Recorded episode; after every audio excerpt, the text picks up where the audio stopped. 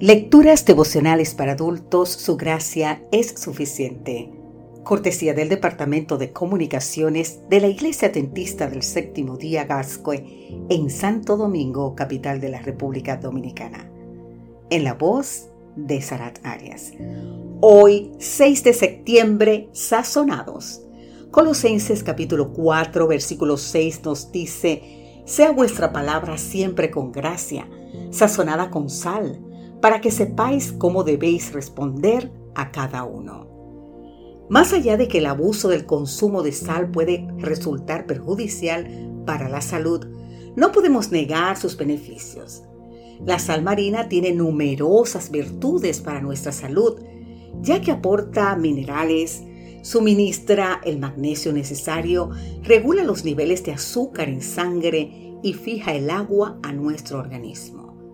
La sal común, cloruro de sodio, regula la presión arterial, la distribución de agua en el organismo y el volumen sanguíneo.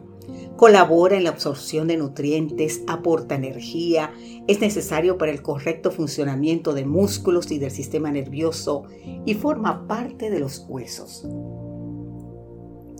Ahora bien, ¿por qué Pablo dijo que nuestras palabras tienen que tener gracia, ser sazonadas y convenientes?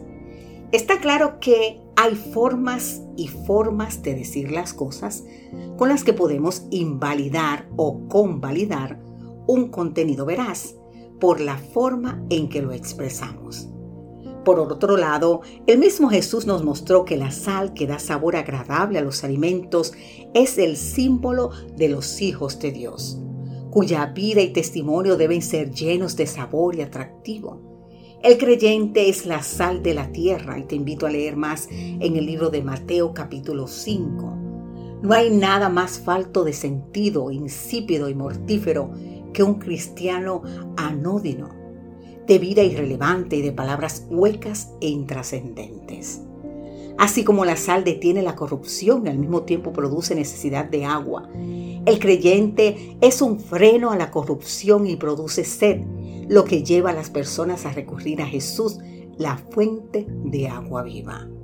Pablo animó a que la forma de hablar de los cristianos fuera sazonada con sal, es decir, con una actitud saludable y atrayente. Cuando el cristiano abre la boca, deben fluir palabras agradables, provechosas y edificantes. Tal fue la importancia de la sal que formaba parte de la soldada de las legiones romanas. Y de ahí viene que al pago por el trabajo sea llamado salario. Interesante, ¿verdad? Al pronunciar palabras vacías y necias, alentamos a otros para permitirse la misma clase de conversación.